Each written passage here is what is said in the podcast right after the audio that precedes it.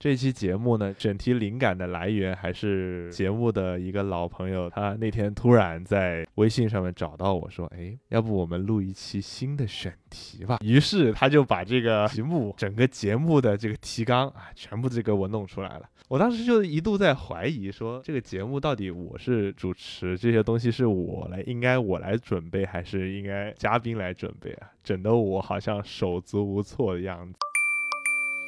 你正在收听的是后台播放，我们聊自己，聊别人，聊过去，聊现在。节目太长，别有负担，不妨试试。后台播放。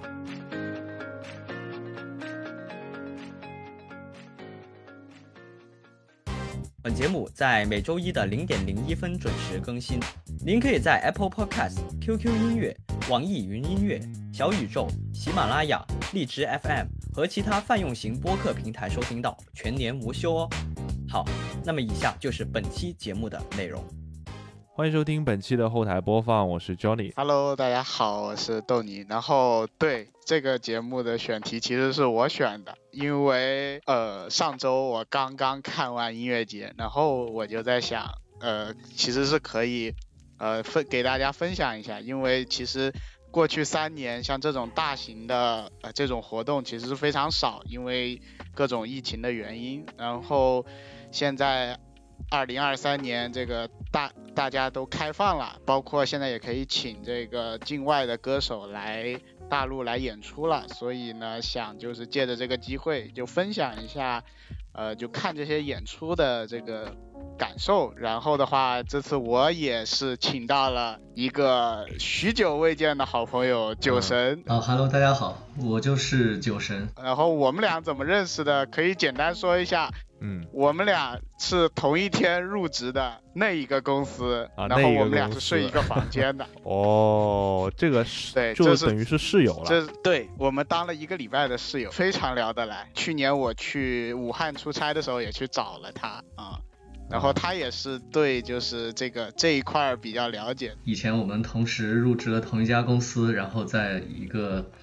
呃，宾馆里面认识，互相都很聊得来。这次呢，应邀呢过来 跟大家分享一些我的经验。为什么选我呢？因为我是一个资深乐迷，有多资深呢？就是每周必须要去看 live，不看 live 的话，我就会觉得浑身难受，非常痛苦。所以我会把我对 live 方面的一些经验都分享出来。对，那迫不及待，我们马上开始。首先，豆泥为什么突然间有这么有空去？参加这么多的音乐活动啊，当然就要说到我们之前的那期节目了。我们那期节目在录制完了之后，就是剪辑完发布，大概是当时是去年的八月份吧，八月份还是九月份的时间。然后那个时候我就想，八九月份啊，那个豆泥应该快离就快快离职了吧。然后我们一直等等等的，那节目已经发出来了，发了好久之后，哎呦，终于等来了你要离职的消息，然后也算是恭喜你吧，从前一个那个苦海里面脱离出来，然后终于有机会去 做一些，就有更多的时间做一些自己想去做的事情。其实以前你的时间是极少的，对，是，而且不光是时间少，而且那个时候基本上，呃。就是这种演出也相对比较少，尤其我也在海口，所以不会像说武汉可能还有那么多演出。呃，我想做这个节目，就是其实就是我这个离开公司之后那一周，我就跑到上海去看演出去了。嗯嗯。那个时候还没有完全解封嘛，十一月底的时候。然后后面的话，包括二三年，然后音乐节一场接着一场的宣。然后 live house 也就是逐逐步的就放开了，所以我就想说，可能很多这个这几年上大学的学生可能根本不知道什么是 看 live house，可能大家都是去就是完全懵逼的状态，因为封校都封了快三年了嘛，嗯嗯啊，所以所以就是说想就是确实是想让大家一起出门然后去看演出，因为我跟酒神其实我们在上学。你想到这个封校大学生的这个事儿，是不是因为看到我们前两期的标题啊？就是一九届被被封控。对，哦，怪不得。因为因为我我因为我就因为我就想，因为九神比我其实大大挺多的，就嗯。我们在上大学的时候，可能根本就没有，就我们是最纯粹的上大学，是就想玩就玩的很嗨的这种。对，然后这几届大学生可能得他们得抓紧时间了，因为上了班之后就很难受。是，嗯。就，真正要等到你就是就是这种个原因啊。离职了，哎呦，还自己有一点点积蓄的情况下，才能想去哪儿去哪儿，不然我们 我们这种可能相对来说就没有那么自由了，就还是得没有办法有这么长的空窗期。那嗯先聊聊你最熟悉吧，因为我之前嗯就是听说豆泥经常跑来广州啊看那个 GNZ 的，是叫 GNZ 四八的演唱那个演唱会是吧？他们的舞台。啊，对对对，啊，先讲你最嗯熟悉的女团吧。这个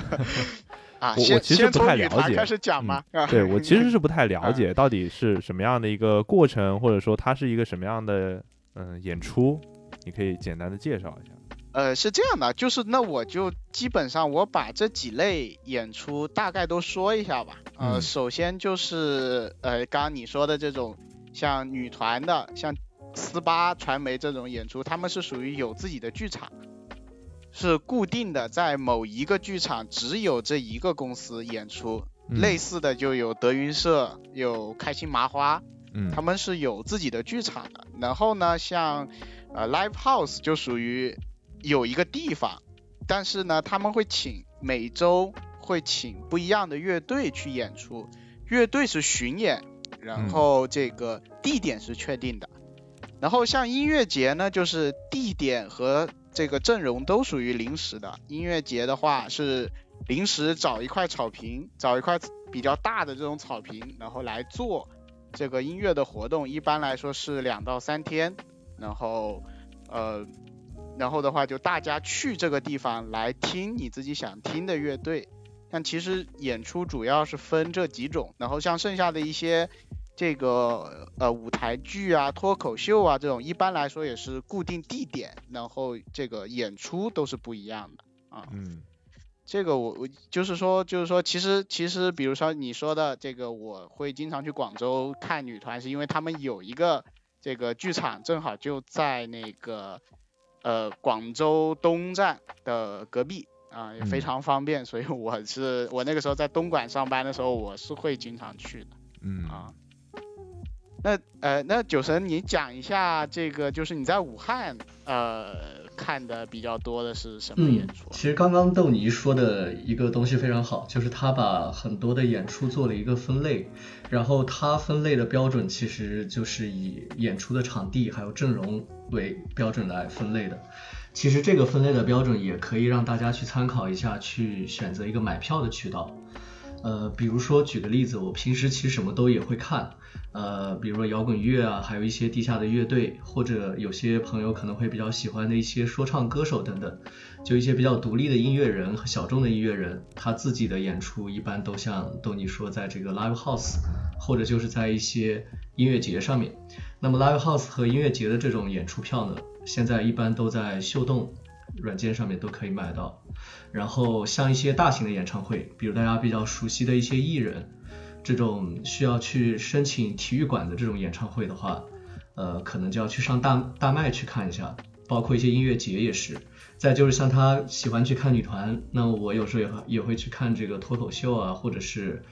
呃一些这个小剧场，比如说就类似于北京的话有德云社，然后每个城市也有自己的脱口秀的剧场。那么像一些大家熟悉的效果明星，也经常会去这些各个城市的小剧场去做那个巡回演出。那么像这种有固定自己剧场的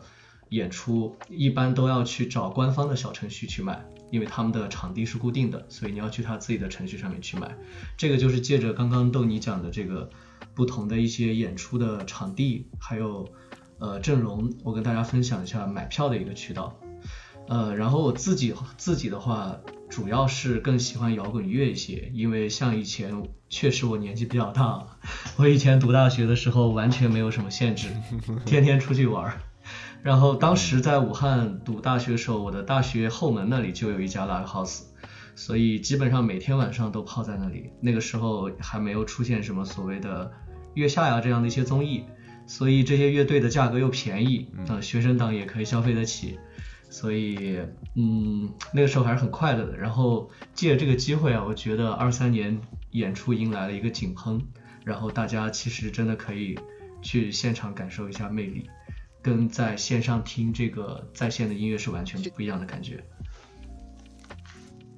嗯，对，其实我觉得月下月下这个节目确实是拉高了整个这个音乐节和 live house 的门票价格吧，我对感觉啊，对，因为有人传过那种比较老的那种图，那可能几十块钱你就够了。现在 live house 动不动就一百多，南昌呢都一百多，对，是的，二百。是很贵。我我记得我们那个时候判断一个乐队火不火，就是看他的演出票有没有过一百块钱。我记得很清楚，是一百二十块钱看的痛痒。是嗯，大概一五一六年那个时候吧。应。该说是这个月下是提高了这个乐队的那个 live house 的票价，然后你 live house 还会有一些有些是说说唱歌手，或者说嗯，对对，音乐节会会有说唱歌手嘛，然后这些说唱歌手就是由那个中国有嘻哈那个节目，然后把这个说唱从地下 underground 带到了大众的眼前，然后这个票价也是层层的往上涨。对各种综艺节目突然就发现了这些各行各业的这种独立音乐啊、小众音乐等等，然后大家好像都变火了。嗯，所以那个时候你在你在学校这个附近的 live house 有听过什么就最近或者说之后又火了的乐队的嗯，有很多演出吗？有很多可以举一个，就我经常跟朋友讲的一个例子，就大家肯定都有听过陈粒，他现在应该很火了已经。嗯，嗯嗯，很他火。他前段时间好像还上了那个《生生不息》，对对对，上各种综艺新。的一季。嗯对对对，而且他前段时间的那个巡演好像已经到了到了体育馆那个级别了，就跟歌手一样，就是直接去当地体育馆，然后办大型演唱会了已经。嗯，我第一次看他的时候是一五还是一四年，忘记了，就是刚在，呃，当时还用的豆瓣音乐嘛，他在豆瓣音乐上刚出了《奇妙能力歌》，然后在那个豆瓣上面稍微有一点名气。然后他一个人来巡演，抱着一把吉他。当时因为晚上要给别的乐队让那个档期，他还是下午场，就下午的四点那个场次，票价是四十块钱一张。我记得我当时还好像考了一门试，对，考完以后提前交卷，想着如果交了卷有时间就过去看一眼。然后我交完卷过去买了一张现场票，嗯，当时还是那个成立的一个八卦啊，以前的一个，嗯，就叫做祝星在门口用他自己画的那个门票给我们发，然后说什么谢谢光顾，谢谢光顾这种，进去都没有几个人，零零散散的，现在都不可能会有这种感觉了。这才多少年？对，这才多少年天年？差地别，已经是的，变明星了。是。嗯，那你当时有没有留下一些，比如说照片、合照啊，或者说，哎，有没有想的，当时我给他签个名，说不定现在这个签名就值钱了。哎，以前没有这个意识，现在有点后悔。其实签名什么倒还好吧，但我觉得应该多留一点那种现场的音频啊、视频啊，或者是一些照片都挺好的。但当时每次去看演出就是是只顾着玩，而且也没有在意这个事情，觉得今天看完还有明天，明天看完还有后天，所以对其实这个我觉得就是引引出一个问题啊，就是嗯，其实有很多朋友就是看演唱会也好看 live house 也好，很多人就举着手机在那儿录，嗯。啊，有些人呢，他其实就完全不录，他就是享受这整个演出的过程，就不知道你们是哪一种类型的那个，嗯，我其实是属于那种就是一直在玩儿的类型，但是后来经过朋友的提醒，觉得每一场还是要在趁记得的时候录一点点，以后自己可以看，所以我每一场会突然想起来，然后赶紧录一段，然后剩下的时间就 把手机丢掉了。嗯，我觉得花我是了这个票我是比嗯较偏记录的那种，呃，对我我感受得到偏记录的，那种，我会我会拿着、嗯我会拿着相机去去拍，但其实还好，我一般就拍一会儿，因为我不拍啊录像嘛，嗯我觉得拍录像那太累了，我就拍点我就拍点照片，然后相机往包里一搁，好，就开始那还好玩儿，要那种举着自拍杆的就被骂死，啊，全程举着自拍杆，后面人都看不到了。最主要其就实其实你录视频的话，你你比如说是一个你特别喜欢的歌手，嗯那你是不是要跟着他一起唱呢？但是我对于我自己来说，我很难接受自己的声音出现在我录的视频里面，我就觉得很尴尬。这就这个问题就非常的纠结。没关系啊，去都去了，管他呢，你自己开心就行了。看多两场嘛，一场录像，一场自己嗨。嗯，对，无所谓。去了以后，其实很多东西就，你可能一开始会想着我要这样，我要那样，但去了以后就什么都忘记了，完全处于一个怎么开心怎么来的状态。嗯，当然这个这个专指那个演出。对，这个对我来说可能专指摇滚乐的现场吧，其他的一其他的一些演出，嗯我可能会有一些就是就比较冷静啊之类，可能每个人的喜欢的方向不太一样嘛，这只是我自己的一个感受。嗯，嗯嗯，那你一般听摇滚乐是听哪种类型的摇滚？嗯，我什么都听，因为我我有一个大我很多的姐姐，所以我就从小被她熏陶了。啊她写写作业一直放摇滚，导致我就从小喜欢这个东西。哇，这 我天呐，我天哪，这真的能静下心来写作业吗？我也很佩服他，但后来我发现我也可以，我也不那么佩服他了。这是遗传是吧？不知道，真的有一点这么大的影响，对，确实很厉害。所以像什么朋克呀，什么现在比较流行的很多新的乐队做的都是后朋，就所谓的后朋克，还有那种纯器乐的后摇，还有一些重金属，然后金属比较极端以后又有一些就很多人接受不了的死亡金啊、黑金啊这种。其实如果细说的话，这些东西之间曲风差异还挺大的。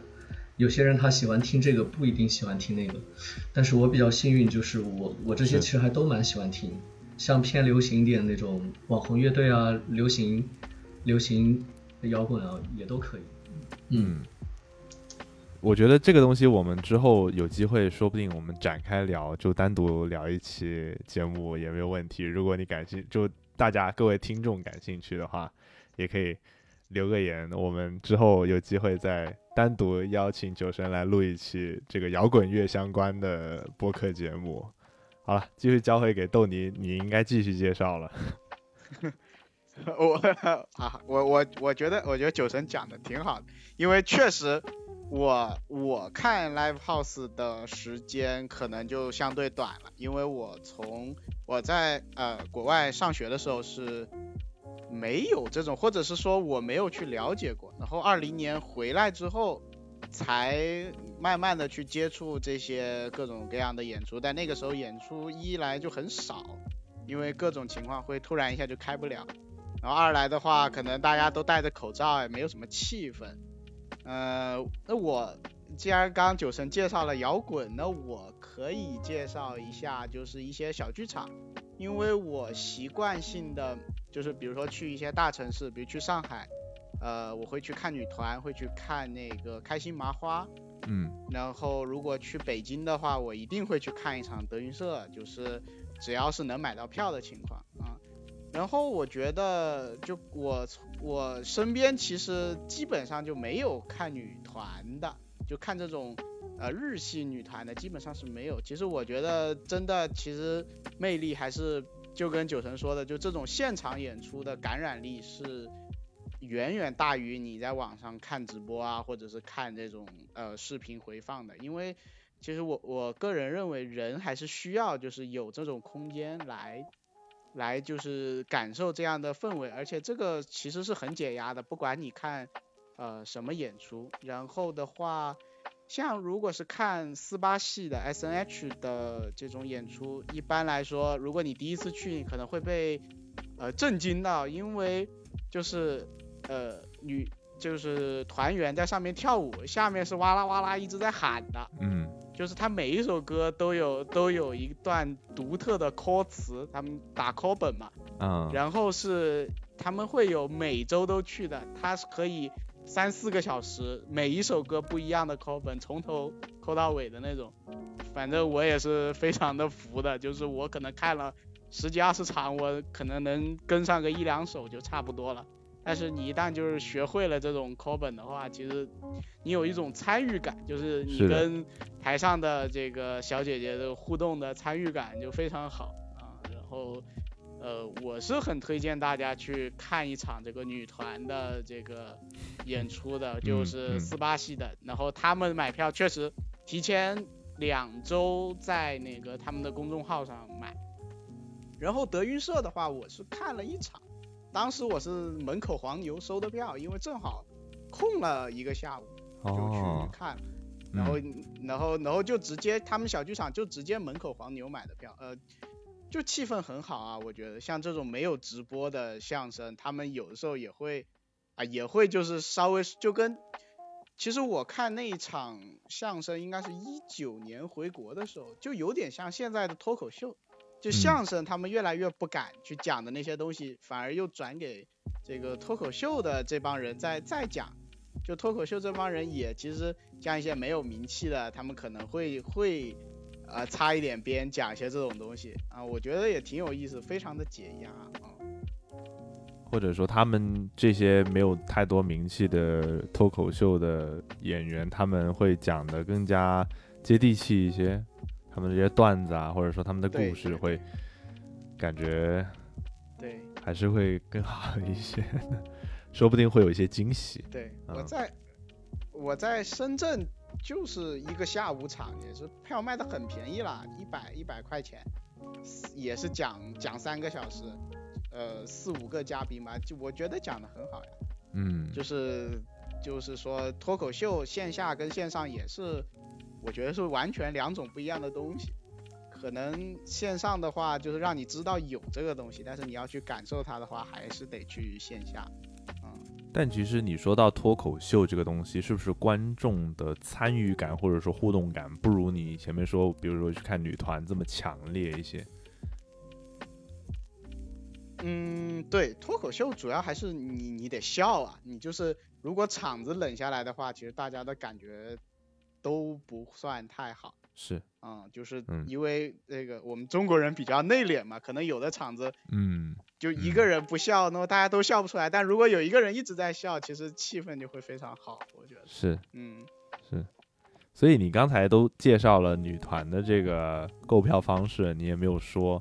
比如说一场演出大概的票价是多少？啊，呃，斯巴系的是是，如果普通公演的话是呃九十八和一百九十八，那两种票挺便宜的呀。然后分站站票、站票和坐票啊，对呀、是挺便宜的，你只要能抢到就行。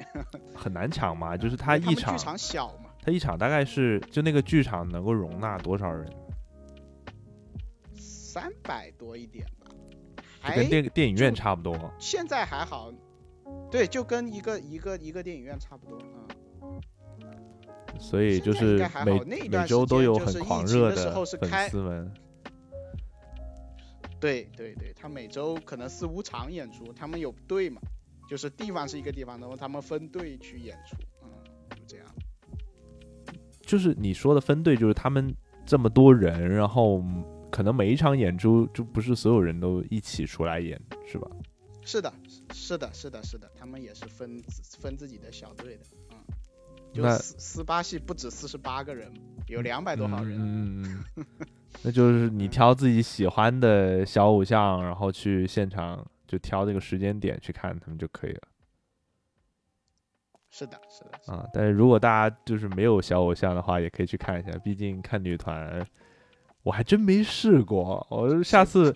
下次豆泥谁不喜欢去看小姐姐跳舞呢？啊，下次下次豆泥要是又又来广州看的话，可以叫上我一块儿，我们去现场感受一下到底是什么样的体验。可以啊，可以啊。嗯 嗯，OK，讲完小剧场了，接下来我们就讲讲音乐节。这次你是去哪里参加音乐节呢？我这个我先说我的吧，然后酒神一会儿说他的就是我我是去了那个婺源，它叫什么青藏音乐节，反正就是说那个地方就是在婺源一个一个景区里面找了一块草坪，嗯，然后开了三天，哇，那那三天天天就是瓢泼大雨，然后第一天还是草地，到第三天已经变成泥地了。嗯 嗯对，然后那一个音乐节它不是一个很，就是说像迷笛和草莓这种呃大的，或者是那个呃新新潮吧，就这种比较大的公司做的，它相当于是一个比较小的公司。它在江西好像搞了，之前是在江西上饶是搞了一场，然后这次是在婺源，呃嗯又搞了一场，属于比较小的公司做的。然后他这个音乐节还分了两个周末，他第二个周末是全全爱豆，就是那种全是流量明星的。然后我去的那个周末就比较像，呃，比较正常的音乐节。啊，OK，然后去去看去看去看了三天吧，哎，我觉得挺好的呀，好久没有看了，我上一次看还是二二年在海那个海南看的，嗯。在万宁看的，嗯嗯。那个时候有痛痒，但这一次就是，呃，这一次三个压轴的，一个是毛不易，然后一个是崔健，然后后第三天的是朴树，反正就还没有那么摇滚的场嘛，反正还是摇滚加流行这样的，因为他们这个主办方也请不到那么多那么多那个就是乐队啊。嗯然后给我印象比较深刻就是一直在下雨，然后大家就全部是穿着雨衣在那蹦，嗯，就但是大家的可能冷一点，但是就是大家热情还是很高啊，就是即使是下着雨，也没有浇灭大家的热情。对对对，然后嗯。看了那个二手玫瑰啊，我是真的推荐大家去看二手玫瑰的现场，哦，太嗨了，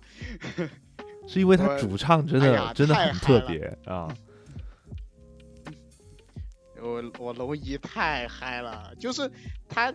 那个，哎呀，反正我是形容不出来，我就觉得很爽，我看完我就觉得很爽。啊，OK，嗯，嗯嗯，所以其实，在音乐节这样我二三二三年就看了这嗯一场。一般在这种大的草坪上面去办的话，其实大家能够嗨起来或者说蹦起来，空间会更加充足一些，就可以玩的更加开心一些嘛，会，嗯，是的，是的。嗯，OK，那然后，然后，然后这这一次这一次的音乐节，就是我觉得主要是因为下着雨，就特别有感觉。这是我第一次就下着雨参加音乐节，就是比如说那个朴树在上面唱歌，然后下面哗哗哗，大家在下雨，下雨一边下雨一边合唱，我就觉得感觉很好啊、嗯。当然后后面鞋子扔掉了啊，太太损失惨重，但是很开心，了嗯啊，是的，是的。嗯。OK，接下来就交给九神来分享一下你的这个音乐节的经历。嗯，我来跟大家聊一聊我对音乐节的一些感受。我因为我前段时间刚去了一个音乐节，就一月份的时候吧，在大理叫国潮音乐节。就现在这种音乐节都都很多，哦然后之前也没听说过，但是阵容也还不错，就大家比较熟悉的什么万青啊、什么二手玫瑰啊、痛痒啊也都在。好像现在的大大小小音乐节，他们都是这种常客，就基本上很多音乐节都请得过来。当时也是心情不好，想出去散散心，这个地方又在云南那边，然后就直接过去玩了几天，又在音乐节待了两天。但这次音乐节的经历不是很好，正好借这个机会给大家做一些就是小 tips，就是看音乐节的时候还是要注意的一些问题。嗯嗯，因为我在第一天的时候看到晚上的倒数第二支乐队，呃，就万青压轴嘛，第一天，然后万青前的那支乐队是假假条，也是这两年很火的一个嗯垃圾朋克乐队，就他现场也会很嗨。然后当时天色也比较暗下来了，刚好白天的时候认识了一些外地的朋友，大家就一起冲到那个所谓的核心战区，就是有人偷偷放了一个冷艳，比比较嗯比较快乐的那个位置。刚刚冲进去，在里面，嗯，被大家抓在一起排甩了两下，可能就几秒钟的时间，然后很不幸我的手机就不见了，然后再去打电话的话，就处于一个关机的状态。嗯，然后万青我也没有听了，我就直接跑去派出所去报案嘛。去报案才发现前面排的有二十几个人，我那天一直忙到凌晨才把那个口供录好。就是那次的音乐节，变成了一个小偷的狂欢，就连续两天丢了非常多手机。因为我和我朋友一起去的，所以朋友就建了一个群，把很多派出所的人全部拉到一个群里面来。后来发现那个群的人越来越多，越来越多，大家都是类似的情况，就是呃最快乐的时候，比如说有人过来开一下火车，或者有人过来泼狗到你旁边撞你一下，就一瞬间你手机就不见了。就感觉是这种团伙作案，然后结合我去年也虽然疫情一直音乐节很少，但几乎有办的时候我都会想办法去，比如说像太湖湾啊，还有这个痛仰把他的这个专场办成了一个户外的专场，就也像是一个音乐节一样了。这两次去的时候都在现场遇到了小偷，只不过我自己的手机没有丢没有丢，所以就想跟大家说，去看音乐节的时候一定要把财物保护好，因为音乐节它有这样一个性质。就是它到了晚上快要结束的时候，他的票可可能会有很多在黄牛的手里面卖不出去的，门口可能你几十块钱就可以拿张票进来，那有很多的小偷他就不需要花太多的成本，嗯，他买一张黄牛票进来就可以开始偷手机了，所以比起这个 live house，它的安全性要低特别多，嗯，所以看音乐节的话要注意这个问题，当然音乐节。肯定比起 live house 也有它格外有魅力的一些地方，嗯，只要是现场，在我看来都是比线上更具有魅力的。这个刚刚豆你也讲了，因为你在线上的话只是一个纯耳朵的一个感受，但是在现场的话是你所有的这个器官全部参与进来，然后还有人与人之间的互动，这个感受是完全不一样的。然后音乐节在这个共性的基础上还。在我的认知里面还多了一些这个可玩性和社交性，因为像那种大型的音乐节，它会有全国各地啊、五湖四海，甚至包括是像国外的朋友，有各种各样的有同样的爱好、同样的喜欢的乐队的朋友都会聚在一起，然后场地又宽阔，大家你会在同一天认识很多的志同道合的朋友，然后可以一起玩的特别开心，尤其是像以前。呃，音乐节不的安全性不是很规范的时候，像冷焰呀、旗子呀，都是可以随便去燃或者去去摇旗、去跳水啊，这些都可以。所以这些东西在 live house 就人挤人的情况下就没有没有音乐节这么快乐。嗯，这是音乐节独特的一个，我觉得嗯比较比较爽的一个地方。又让我想起来，以前在一三年还是一四年的时候去上海看过一次迷笛，那次的迷笛就是。感觉好像因为大家都还没有火，所以很多规范也没有跟着起来，就处于一个想干嘛就干嘛比较混乱的一个状态。但那次呢也非常开心，我记得我们当时就在最近的地铁站下地铁，下地铁以后就会有迷笛的专属的乐迷大巴把大家接到那个大巴上面，大家一路就唱着罗马表，一路就冲过去，基本上到了营地的时候，车上的人已经都是朋友了，所以。如果看音乐节的话，有些朋友会觉得啊，我好像没有朋友陪我一块儿去，我一个人会不会觉得没有意思？这个就完全不需要担心。当你到了那个场地的时候，就有很多朋友已经在等着你去认识了。嗯，我记得我们到了营地以后玩了一天，然后到晚上的时候，大家就在呃迷笛营里面扎帐篷，然后晚上全部到处都是吉他，到处都是酒瓶子，就。昏昏沉沉闹了一晚上，然后第二天继续看演出，那几天过得特别特别快乐。当然现在的音乐节，嗯，迷笛我也没有再去过了，其他的音乐节都很规范。现在已经没有感觉没有这种活动了。对我们去年进去的时候伞都要被收掉，在太湖湾的时候，嗯，然后一一放冷烟就会被抓。今年迷笛迷笛就是，今年迷笛就在海口啊。对啊，前几天还挺想去的，不知道现场什么样。对，确实不知道现场是什么样，因为他那个那个场地，我多说一句，我在海口待了一年嘛，那个场地离市区哦特别近，就是我不知道他们是怎么，对，我不知道他们是怎么说服市政府，很扰民的，因为他 他就在市区，就就不是特别近，他就在市区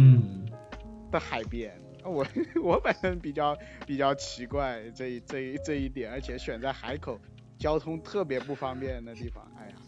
我我对，所以我没有去，我就去了婺源这个，你同就是那一个周末，对，三月十七、十八、十九，嗯，我看他阵容还有很多什么玉乐队啊这种金属乐队，不知道他怎么说服政府在市区附近办的，我以前去看的时候，那个那个巴士是真的远，在地铁的那条线路的最后一个站，然后又一路可能开了将近一个小时才到一个地方，就没有那个巴士你哪儿也去不了，所以晚上干脆就当地营地里面睡算了，因为扰民嘛。所以说这个就引出了一个问题啊，就是嗯嗯，因为一般音乐节它就是举办的地方都会相对市区比较远，那交通这个问题怎么办呢？比如说你每一天可能看的时间看到的时间都比较晚，嗯那如果你真的要回去的话，那怎么办？嗯，其实如果你去外地看音乐节的话，我觉得有朋友一起，那租车是最方便的，因为打车基本上可以不考虑这个选项了。你看完演出以后打车是完全打不到的，嗯，是是的，是的，还不如把车直接停在停车场。是的。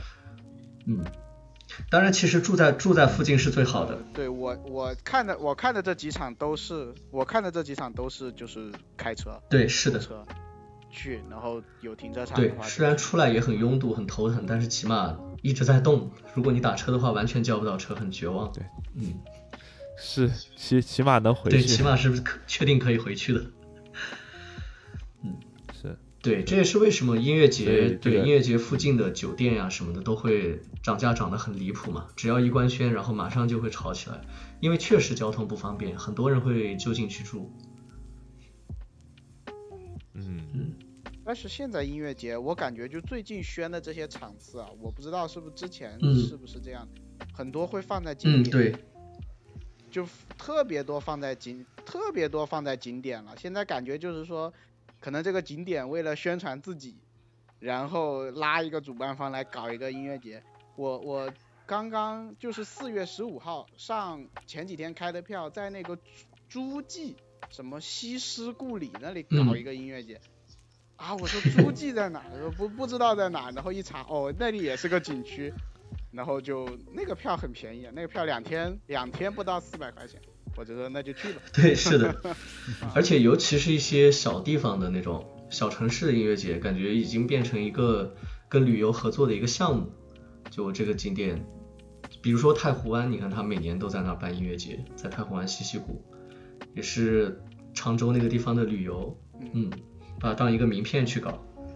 那现在也慢慢的好像变成国内规模最大的音乐节了，每年票价都炒得很厉害，阵容也很强。对但肯定就不会像你说的那个十年前那种那种就是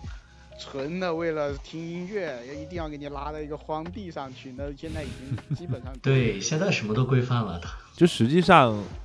实际上确实方便了，也相对来说安全一些，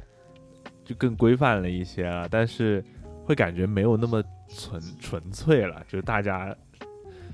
还是没有有有很大的变化。对，也是一个取舍嘛，看大家需求是什么样的，安全性肯定是提高了的。因为像以前好玩的人觉得会很好玩，但是完全没有什么治安啊之类的踩踏事件什么也很容易发生，也很不安全。嗯，是是。OK，那音乐节我们讲分享了好几个，接下来就是到了 Live House。音乐节，音乐节这个音乐节这个多说一句啊，这啊个五一又全是音乐节，大家 可以去去小红书上，我最近最近我看到小红书挺多整理嗯，对，那个小红书上随便一搜，五一可多了，那五天我感觉全国都在办音乐节，除了太湖湾，哎呀，当时买了太湖湾之后发现怎么有这么多音乐节，哎，艺人都快变劳模了，嗯、一天换一个地方可以去。关注一下。对，对呀、一天换一个地方。你像，你像那个，就是我看的那个周末，武汉不也有个，是武汉吧？武汉也是的有音乐节，就是两边艺人是互换的，就赵雷在他们那儿唱完，到我们 就是 这些艺人也一天赶一个。是的，，我们那天群里面还在开玩笑，因为前一天大家都刚看完赵雷嘛，然后第二天有人说什么，你看他网易云的 IP 还在湖北，然后另一个人说他不是在成都唱歌吗？对他可能网易云都还没来得及登，他已经已经要上台了。嗯，对，还是就是还是要首先看自己喜欢的歌手阵容，比如说有你感兴趣的，那你就去选择这个城市过去，或者说离哪个城市的音乐节离你比较近，那也方便更方便去一些了。嗯，是的，确实挺多选，择的而且比。如说，比如说对，比如说像南昌不是明天搞那个草莓嘛，我也没买票啊，就就是跟九神说的那样，你晚点去，因为我不担心住宿嘛，晚点去，然后到门口去收票就行。现在的票价也虚高，对，太贵了，太贵了，那这什么什么阵容都都敢卖，都敢卖四百块钱。是的，所以说，就是像像草莓这种比较大的音乐节，它的门票的价格大概是什么样的水平？嗯，我官方价是三百八，预售吧，预售三百八一般，对，就是它的最低的票价了嘛，但你很少能买到那个价位的，对，正嗯价，正价四百，但其实真的，如果你你就是说抱着我去试一试的心态，你就就是晚嗯点去，那一两百块钱就能进。对是的而且它一般都是越晚的时候，所谓的艺人就是那个知名度越高的艺人嘛，很多人白天去，好多乐队自己也不喜欢，也没有听说过，其实完全可以等晚一点再过去。嗯在这个时间点比较难掐。嗯，但反正你永远可以相信黄牛手上是有票的，这一点对只需要考虑价格就好了。就是你不不会不会说，至少不会跑空呗。不会说冲过去，而且没票，对，肯定不会跑空，只是说，对，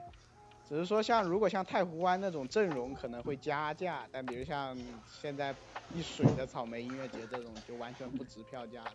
那可能会可能会减。就草莓今年反正开出来的阵容，目前来说都被大家骂的是的。都在吐槽。嗯嗯 OK，这个我们音乐节的部分补充完了，就到下一部分 Live House。进到从讲完室外，我们又回到室内。豆泥，嗯，我那我我来说吧，就是我我先就抛砖引玉啊，因为我 live house 确实看的比较晚。像嗯一般来说，呃，如果要去参加 live house，一个城市，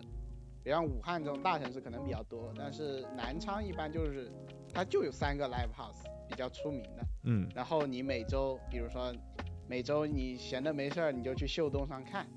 秀动秀动是就是整个 live house 的演出的票基本都会在秀动开，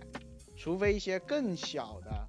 这个更小的场子，比如说比较新的，或者是那乐队更小，可能会有自己的微店。啊，比如说陆小草一，般就除非你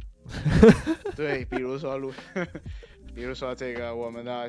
偶像，哎，嗯他那个场，就他那种更难更难那个，但一般比较官方的都会在秀动开票。然后如果是你有兴趣的话，比如周五的晚上看一看，哎，有什么乐队来了呀？然后就搞一张票，然后就就就就可以去看。像我呃最近在南昌就是看了那个陈鸿宇，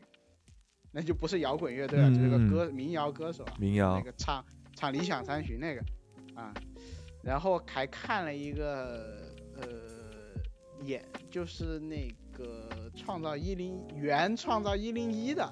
那个付金的那个叫个人音乐会吧，他那种就更粉丝向的那种，就是他就是唱歌跳舞，然后那种甚至不能算是 live house 吧，就其实跟跟这种小剧场或者说就是你跟你去看女团会不会有点类似？不不，那也也不一样。我觉得那种就是纯，可能更像粉丝见面会，就是你不管他搞成什么样子，大家都有有没有握手握手环节的？那么那那没有，那个那个只有四八有，那个只有四，没有握手。那但就是其实像内娱的这些人，你平常也很少见到，是因为内娱他舞台更更少，所以他那种一般就是，呃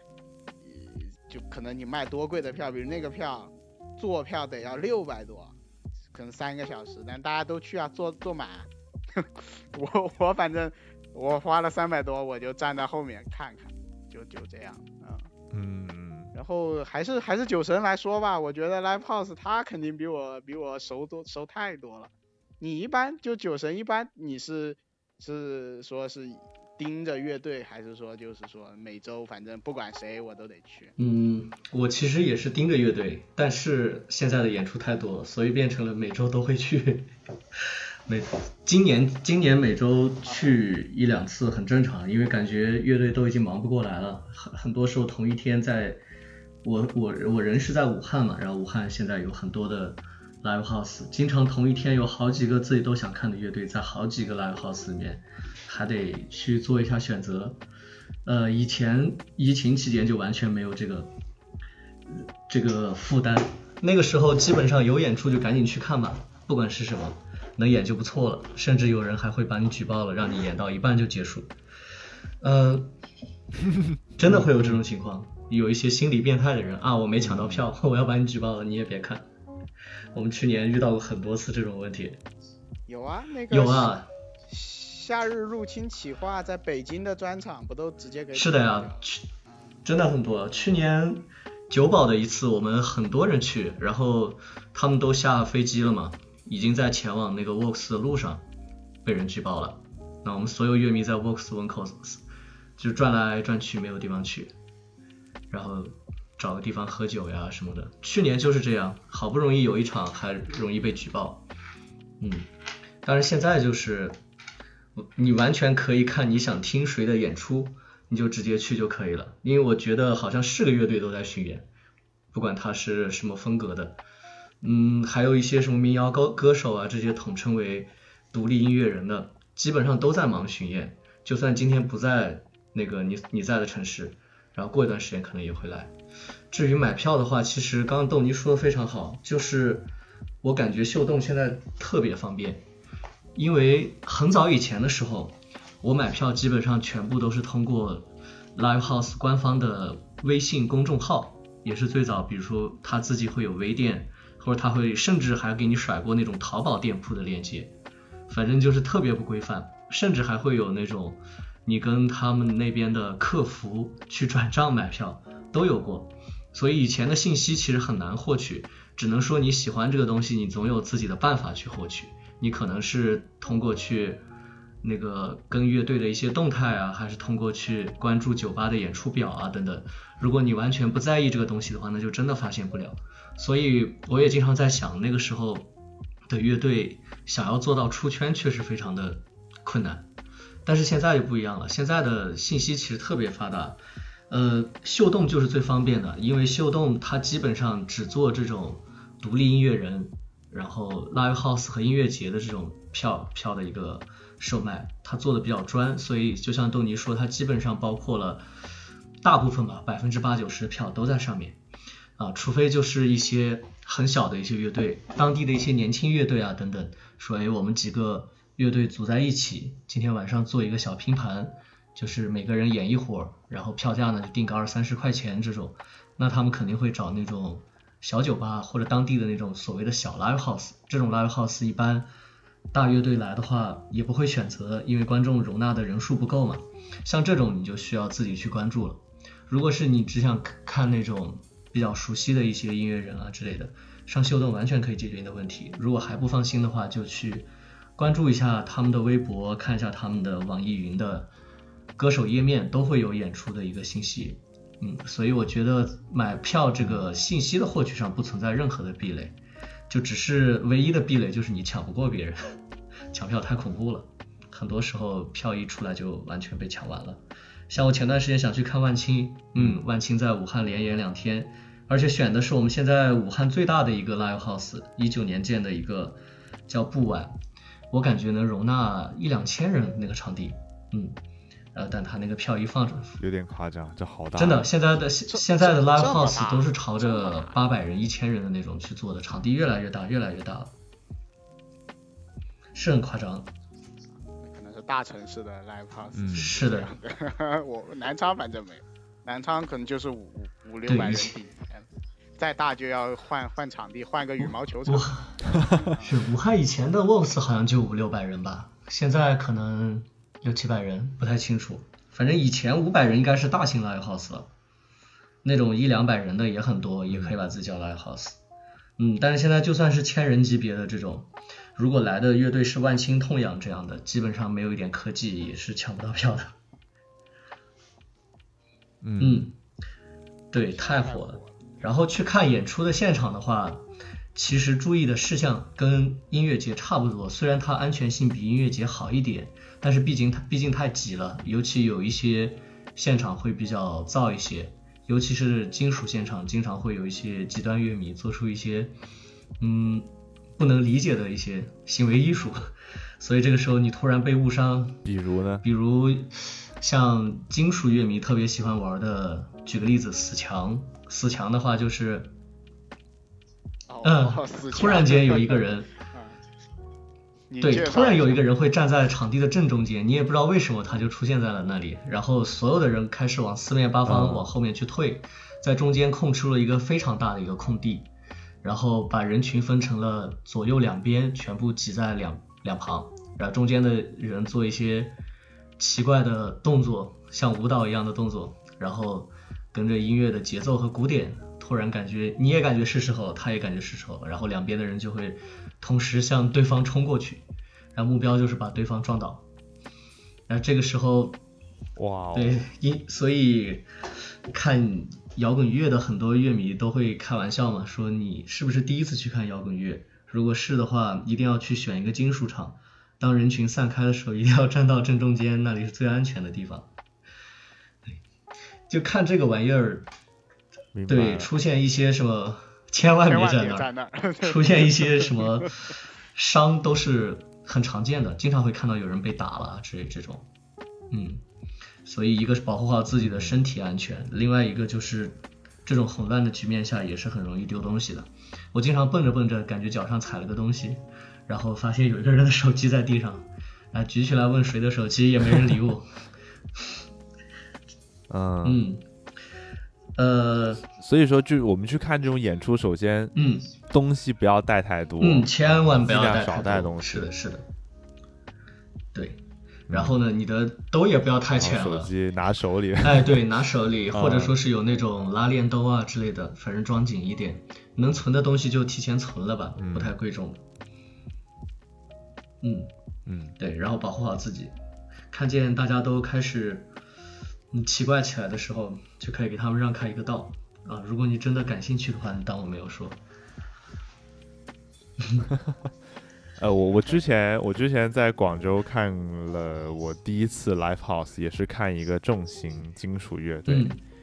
然后嗯，当时我是跟朋友一块儿去的嘛，其其实我本身对于就是摇滚这方面比较一般吧，就不能说是不喜欢，或者说就是无感嘛，嗯然后去现场听了一下，确实有看到一些奇奇怪怪的一些乐迷的一些行为啊。当然，就是相对你刚才说的这个，我觉得已经正常很多了。他们只是就是大家，比如说就是你说像音乐节里面有那种开火车嘛，那开火车也很正常嘛。嗯然后还有像是那种就大家嗯就是勾肩搭背，大家就一起一起在那儿摇呗。嗯就真的非常的疯狂，非常的呃，感觉他们非常的投入，但是可能我真的融入不进去吧，就会觉得哎呀，好怪、啊，是的，会有这样子的感觉。是的，很多朋友刚刚开始去的时候，可能会有一点那种不适应。但是其实我觉得，既然已经选择了去线下去感受现场的魅力，那么你只要能保证好你的人身安全的话，还是可以最大限度的去参与进去。嗯，就是对去体验一下，因为大家的一些动作其实都还是很友好的。然后包括我刚刚说的，像这种死墙啊什么的，还是会把手放在前面去注意一下，或者说有时候有人倒了，我们我们的第一反应也是把别人拉起来等等。只是说因为确实大家玩的比较野，所以会有这个误伤的可能性。只要你能照顾好自己的话，多参与进去以后，才能完全的感受到现场的魅力。嗯，而且很多时候一些动作都是刚开始，由于很多乐迷听这个摇滚乐听的实在是太嗨了，然后不自觉的做出的一些动作，可能慢慢的就变成了一个小的习惯。但是其实也并不是像跳舞啊什么的有一个所谓的流程，说要要怎么样，要做什么样的动作。你只要保证你看演出是开心的就可以了。是嗯怎么舒服怎么来对，怎么舒服怎么来，就是自由嘛。我觉得很多人喜欢摇滚乐也有一些这样的原因，感觉很自由。所以就是我我会发现，其实去看 live house 的成本是不是还相对来说会比较低一些？当然也要看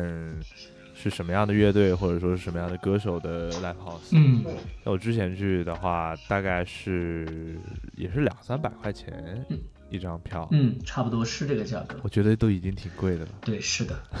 是在广州的声音共和 live house，啊哦，那个场子其实对很有名，声音共和。嗯，其实也不算特别大吧，我感觉大概也就是你们大概说就是可能五六百号人，就是最多就是这么大。嗯，声音共和但是我我其实还挺 live house 确实去的不多。嗯，声音共和，我看今今天刚看到迷笛的公众号在发那个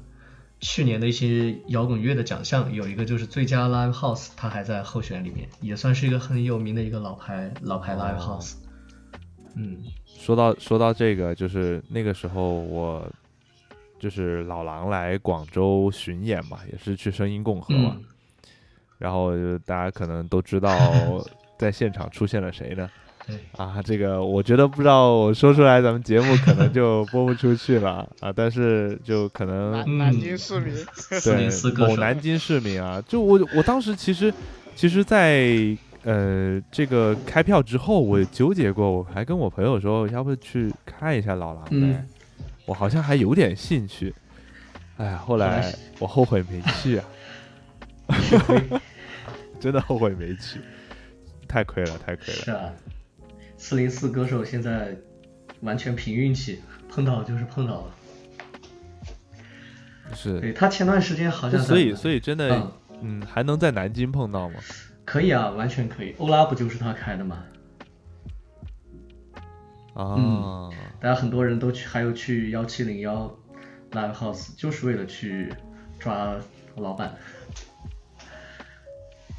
哦，对，明白了是的，明白了，学会了，下次下次就去南京蹲一蹲，看看能不能有机会蹲得到。哎，其实概率还挺大的，我觉得。只要如果你长期在南京的话，每天晚上没事儿去那个 live house 去逛一逛，我觉得概率还是挺大的。但是咱们不是长期在南京，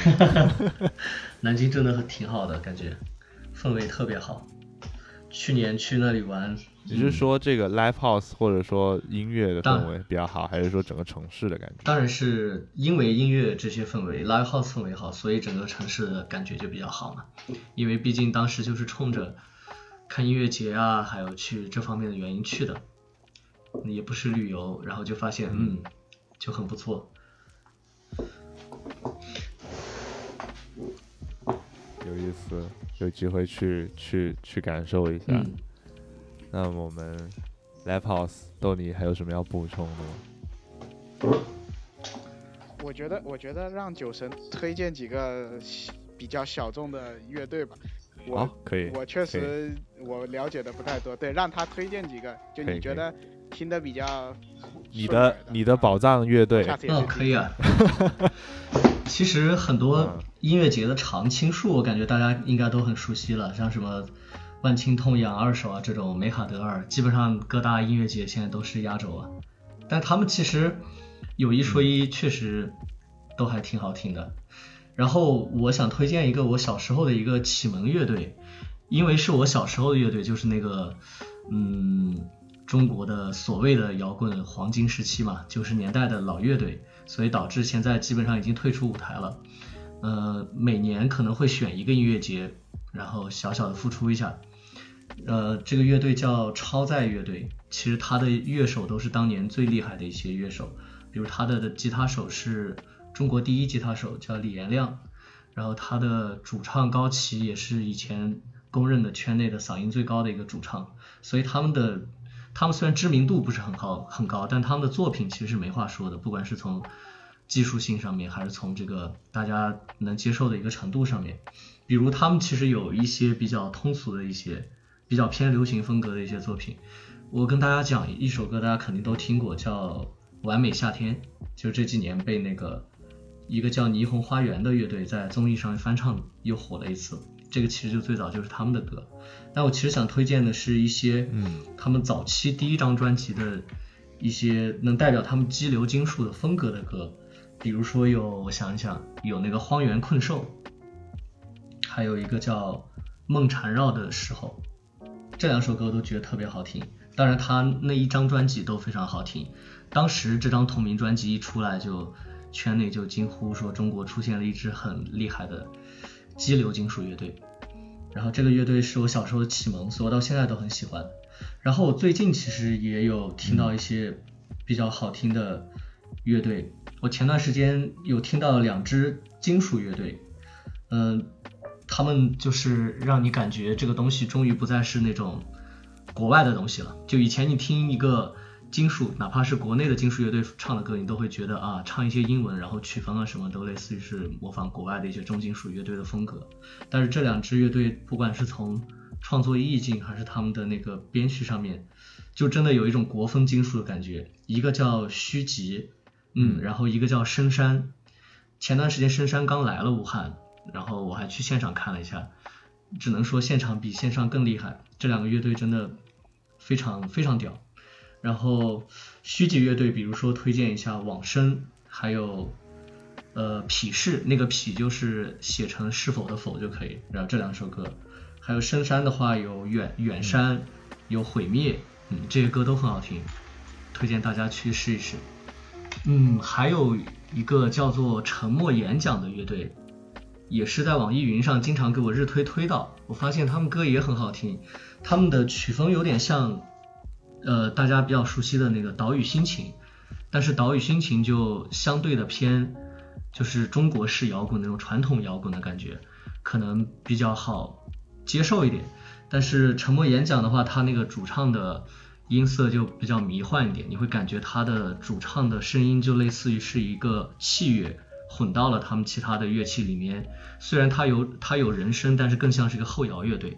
所以这个乐队也可以推荐一下。最好听的歌，我觉得是一首叫做《睡莲》里的歌。嗯，呃目前我比较喜欢的 OK 最近听的比较多的应该就这些了。OK，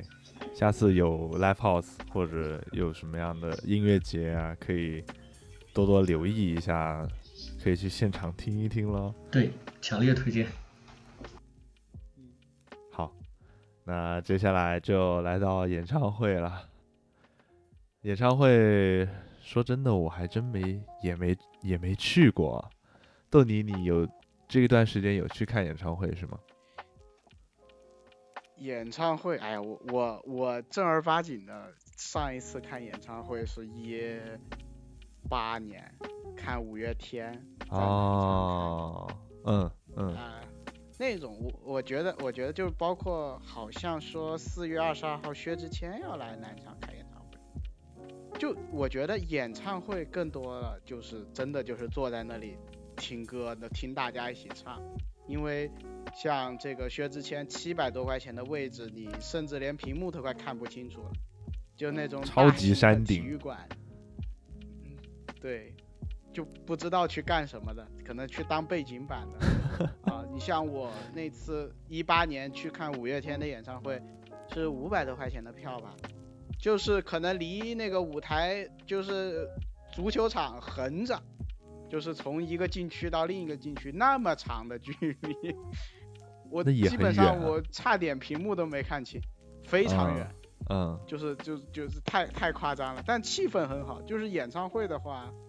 还是就是如果你真是喜欢，你就去看，因为票价呀，相对来说你你的这个参与感，然后你离这些巨星的距离其实都已经非常远了。嗯，我是我是这么觉得。然后演唱会这个现在的票也非常难抢，一个难抢，二个很贵对啊，而且而且，哎呀，反正我是我是觉得啊，就除非是你是真喜欢，要不然去应聘当个保安吧。哎也可以我我觉得这个可 以，这是个方法发的，视频都比位都比位置好。是 是，哎嗯，最近也看到那个张学友官宣他要办新的那个演唱会嘛，然后第一站要定在澳门。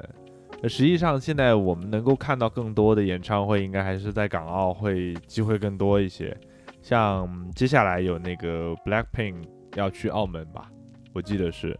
然后还有像是。前段时间就年初的时候，陈奕迅是在香港办了红馆的演唱会，连续十几天、二十天，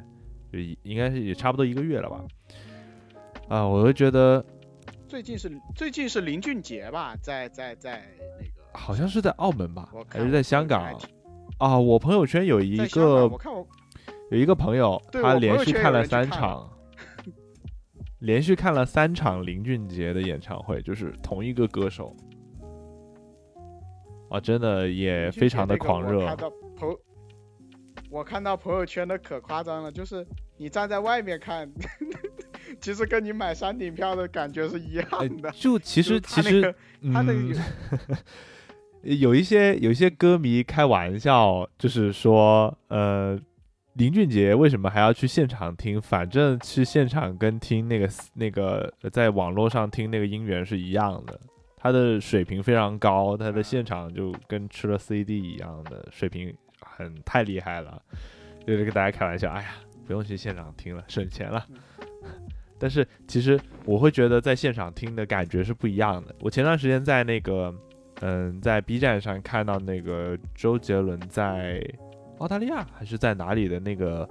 呃，嘉年华的那个巡回演唱会，哇，那现场的氛围真的太赞了，就是很想去现场去感受一次。但实际上，我我真的回忆起来，我曾经去过演唱会，应该还是在我小学的时候。就是那个时候，那个周杰伦不是代言那个是动感地带嘛，然后那个那个那个那个那个时候他们那个就是那个动感地带，他们整了一个那个很多明星一起的那种演唱会，周杰伦是其中一个。然后那个时候我就呃，当时还是去天体，就是天河体育中心，然后去去听那演唱会，我啊但具体细节真的不太记得了，因为太小了。那个时候对周杰伦的歌就是那个听他那个、呃、我都听不清楚他在唱什么的那种状态，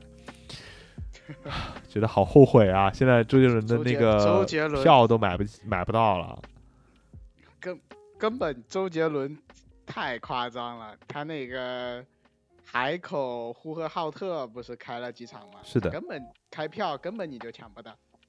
是的，是的，这个说到说到底，演唱会是真正被禁了三年的。你像什么 live house 啊、音乐节啊这种，可能二二一年、二零年每年还能看个一两场，演唱会是真的三年就没看过这种是的种大型的大型的，所以所以所以现在票价离谱也也理解。所以要等这个时间再缓一缓，是吧？对，薛之谦从四月一直到六月，每个周末都唱，没有没有空档，而且他的票还卖完，嗯，我 也也挺挺也挺牛的。其实我觉得真的你能搞下来一场演唱会，还是蛮厉害，你得有那么多歌能唱啊，而且十几二十首你你能唱下来，你一般演唱会时间也很长，你要整一个要唱下来，其实其实基本上去到后面，嗓子的状态是不行的，而且你还连着开，对啊，这个所以歌手很考验歌手的唱功。开演能开演唱会的确实也不多。现在现在能看演唱会的艺人，我感觉就就是越来越少了呀。而且我我我觉得不光是国内的吧，我觉得接下来应该有不少的国外的看演唱会的这个这呃国外的乐队啊，比如国外的歌手，可能也会来到像香港啊、澳门这些地方有巡回的演唱会。可以啊来大陆，现在可以来大陆了呀。但是大陆现在已经有了嘛，就现在好像还没有吧？现在还没有说有官宣有大陆的行程。那个有现在音乐节有那个那个谁，梁静茹，马来西亚人 啊，那也 这这这种这种严格意义上，咱们外国艺人，也也这个也不能怎么算外国艺人嘛。呃，我我在想呃，因为我前段时间我朋友跟我说说想去美国看 Taylor，因为 Taylor 最近要开那个也是开在美国的那个巡回，然后我就说啊，你要专门跑一趟美国去看 Taylor 的演唱会，一 Taylor 的票价非常的贵，二你还要买机票去美国。哦，我会觉觉得得看这个成本非常高。会来国，我觉得还是会来国内开的，我至少港澳吧。呃，前段时间那个 One Republic 就是来香港开了演唱会。其实我特别想去听这些乐队，One Republic 啊，或者 Coldplay 啊，或者说嗯那个叫什么来着？呃，反正梦龙就是啊对对梦龙，还有梦龙，对，不是就这几个乐队我都挺想听他们现场的，因为其实这几个主唱都挺厉害的，他们挺能唱的，然后就特别特别嗯想想在感现场感受一下，但是这个东西就国内解封了，你确实还需要等一段时间，像外国的再进来，或者说国内这些歌手要重新再开始举办演唱会。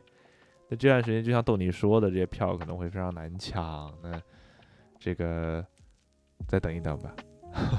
或者或者说我们是不是动用一些什么科技，嗯，帮助抢票，不知道不知道酒神有没有你的演唱会的经历分享？演唱会的经历啊，演唱会的话，我去过一次周杰伦的演唱会，呃，哇哦，这个就很不错。我们刚才还很馋啊，说周杰伦演唱会去不了。对我，我本来没有觉得这个有什么，因为我演唱会关注的比较少嘛，然后我特别想看的也不是很多，但周杰伦是我从小就很喜欢，所以上大学的时候来武汉我就买票，然后也没有感觉到什么阻力，一下就买到了。结果后来再跟别人说这个事情，别人都跟你们的反应一样啊，你抢过周杰伦的票，仿佛现在很难抢，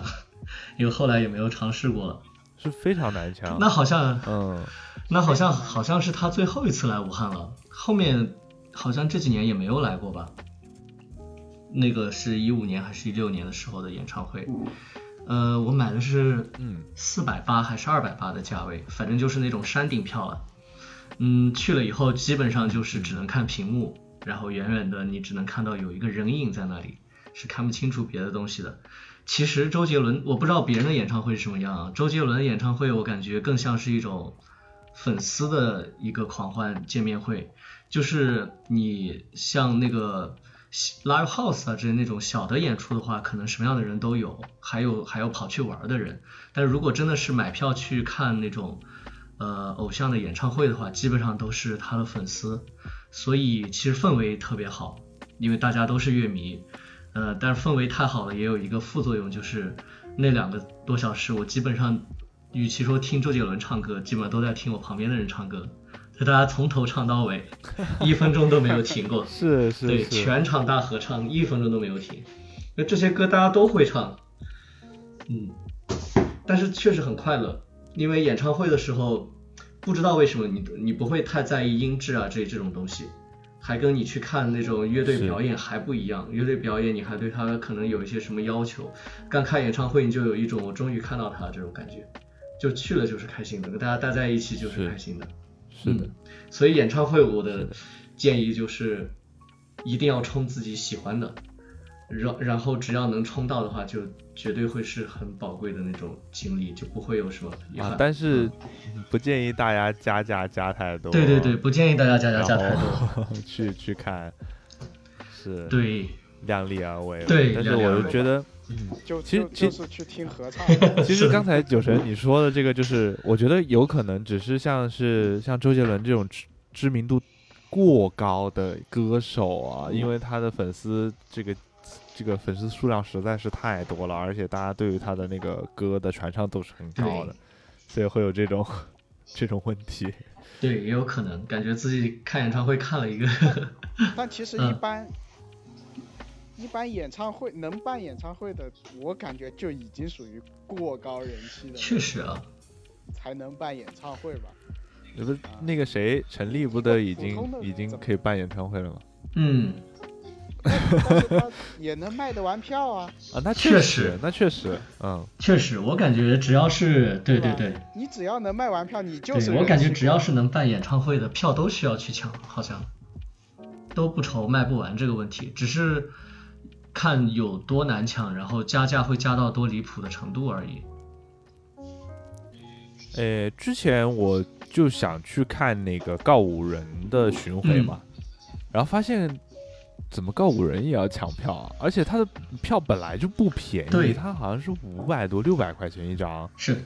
然后还要抢，网网红乐队嘛嘛，，对。哇，真的好离谱啊！那是不是现在夏日入侵企划也是抢票抢的很很夸张？夏日入侵还可以吧，原价吧。我之前看过他们拼盘，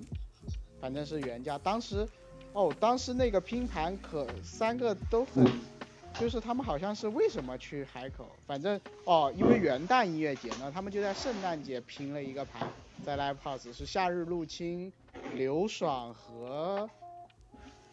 应该是霓虹花园吧，反正就这三个乐队拼了一个嗯盘。嗯，很好抢啊那个票。那可能也也因为海口的事嘛这是不是首先他不是专场，就是我记得之前那个夏日入侵甚至能够跟棱镜两个在广州体育馆开一个专场的演唱会，且那个票还抢不到。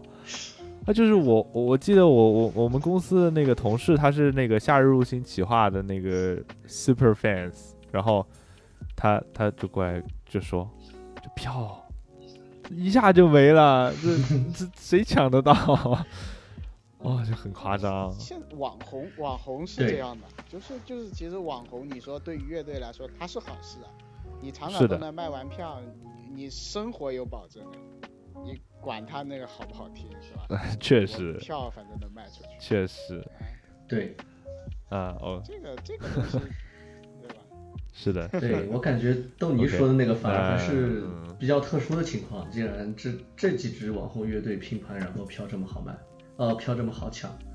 我感觉更多是就是非常难抢。这些乐队不管它是拼盘还是专场，票又贵又难抢。对，去年告五人也来过武汉，看运气吧对完全抢不到。当然我没抢啊，但是听说还是很夸张的。因为当时为什么我其实也挺想去看一下，但它票价我觉得有点过分了，就跟你跟你刚刚说的一样。武汉的时候好像是三百八吧，但它的场地是 live house，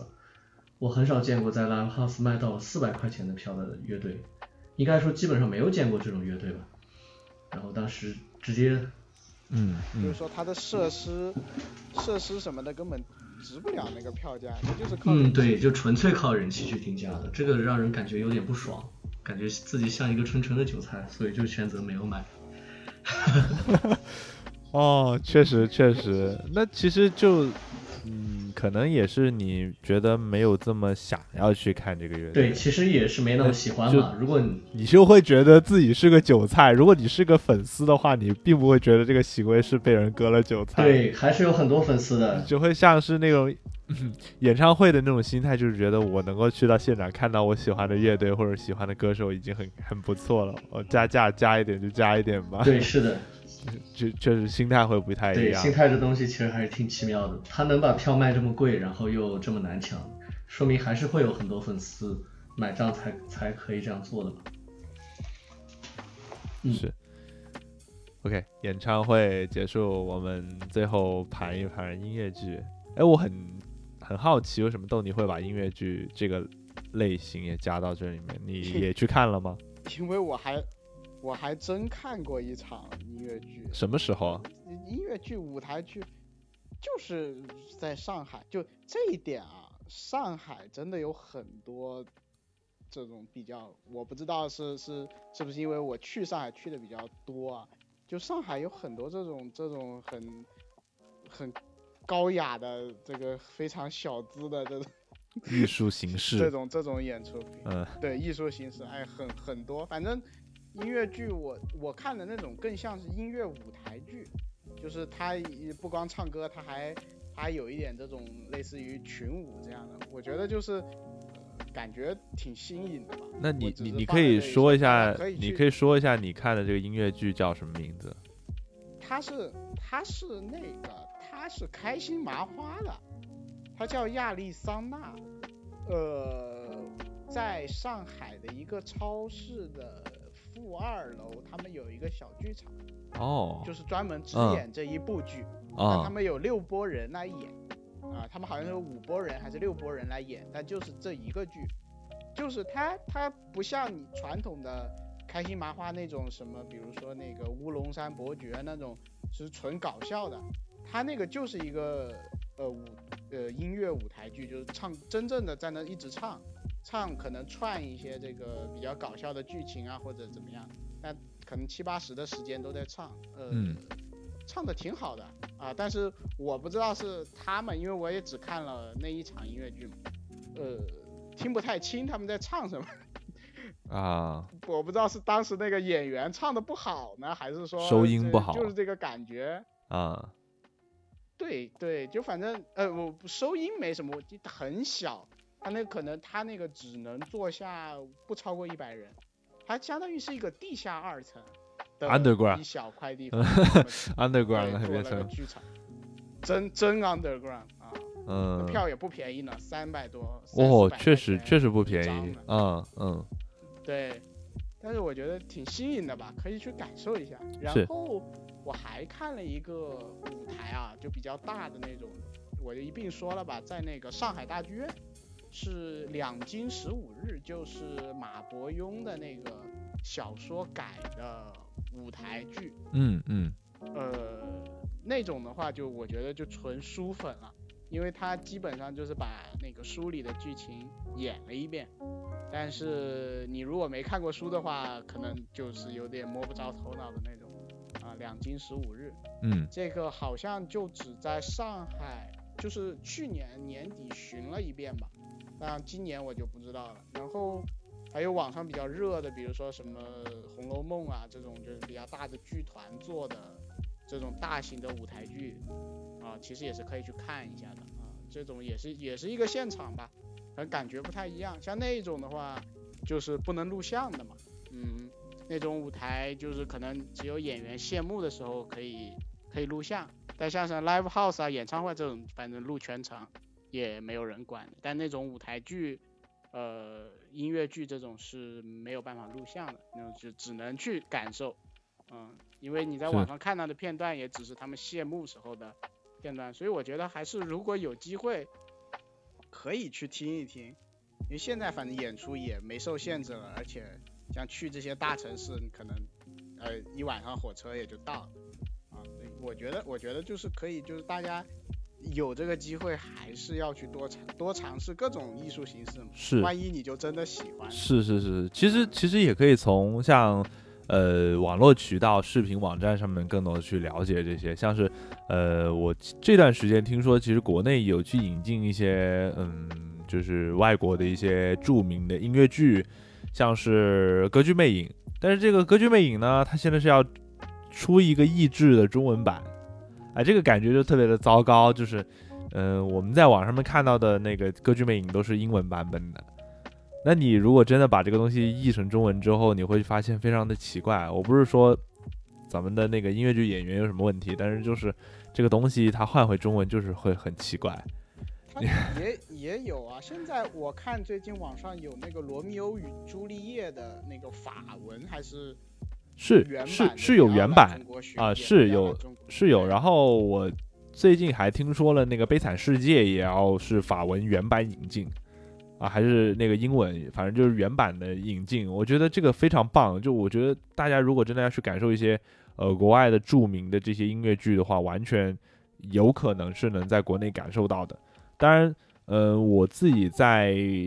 呃很多像 B 站这种平台，我有看过一些比较不错的音乐剧，像是就刚刚我们说那个《歌剧魅影》啦，然后或者说是那个呃我之前看过一个，其实它不那么音乐剧，它其实夹杂了很多 rap 啊，包括那种嗯。我觉得比较流行的那种感觉，那个音乐剧叫做《汉密尔顿》，它是讲那个美国的开国元勋的嘛。但这个剧呢，哎，我觉得因为政治原因肯定是进不来国内的。但是有没有可能在呃香港或者、不能说国内啊，不进不来大陆大陆啊？有没有可能在澳门啊、香港啊这些这些地方有机会上一上，我还真的挺想去现场看的。但实际上这些去，你说真的再去那个百百老汇，或者说去那些国外的那些剧场去看，其实他们都是有一个固定的排期的，这些都是像。就像豆你刚才分享，就是它其实就是一个这个剧场里面它的一个固定的一个嗯剧目这样子的，所以，哎，我觉得有机会去国外看一场也也不是不行。音乐剧真的挺有意思的，大家可以从那种现在反正都开放了，是 是多去感受一下。我觉得不光是音乐嘛，就是你不光是平时听的音乐，大家可以去感受不同的。场地在不同的场地感受不同的音乐氛围，在嗯感受不同的音乐类型，或者说感受不同的艺术形式啊，这个确实就是我们今天要分享的这些内容的一个这个初衷吧。啊呃，最后酒神，你还有什么要补充或者说你要分享的内容吗？嗯，关于音乐剧，我可以稍微补充一点点，因为我之前看过一次，当然我看的这个可能是大家都比较熟悉的一个作品，就是孟京辉老师的那个《恋爱的犀牛》，嗯，对吧？应应该很多听众还有大家应该都比较了解这个，我也是对于这方面不是很了解，这算是我唯一在看现场之前。呃，在网上有看过他的视频的一个呃音乐剧了。当时是因为我特别喜欢郝蕾和段奕宏这两个演员，然后他们的那个出版在 B 站上面好像也是非常火，有一个全程的一个录像。然后看了那个以后，决定要现场感受一下。当然，我看的时候已经是近几年的新演员了。嗯，我看完以后的感觉就是，音乐剧、舞台剧这种东西，它现场完全是靠演员的演技给顶上去的。就是他的魅力全部都在那个演员的那个表演上面，所以你一定要把情绪完全进入到里面去，才能感受到。如就是这就导致他其实对于欣赏的门槛，我觉得是比某些音乐那个艺术形式会稍微高一点的。因为其他的一些你可能可能可以无缝衔接，然后直接进入到那个状态里面，但这个的话就是要么你就完全融入不进去，要么你就会沉浸到里面以后就会觉得表演的特别的爽，特别的到位。因为他们的演出的风格，嗯，需他需要通过自己的演技，在比较简朴的一些道具里面就把这个东西情绪给弄起来，所以他们的表演都会特别的夸张，或者一些肢体啊，或者一些声音都会，呃，跟我们平时看电影啊，或者我们平时比较熟悉的一些呃艺术作品可能并不一定很相似，所以我觉得稍微有一点门槛，但是。就像你们刚刚讲到的，我觉得所有的艺术形式真的有条件的话都应该去试一下，说不定哪一种就会变成你的一个呃以后长期的一个爱好，因为每一种形式其实都有它的魅力。嗯，是的，大概就这么多。OK，好，大概就这么多。我们今天也聊了很长时间，看一看时间已经一个半小时了，呃，聊了非常多种的。这个欣赏音乐的方式，欣赏音乐的这个场地啊，或者说，呃，不同的艺术形式，我觉得聊的也非常多。呃，之后有机会我们可以再深入的单一个的音乐，我们再去聊一聊，也是没有问题的。好，非常感谢两位嘉宾豆泥和酒神今天抽出时间来我们大家一起聊这个话题。好，也感谢各位听众朋友们能够听到这里。啊，我们下次再见啦，拜拜，拜拜，拜拜，拜拜。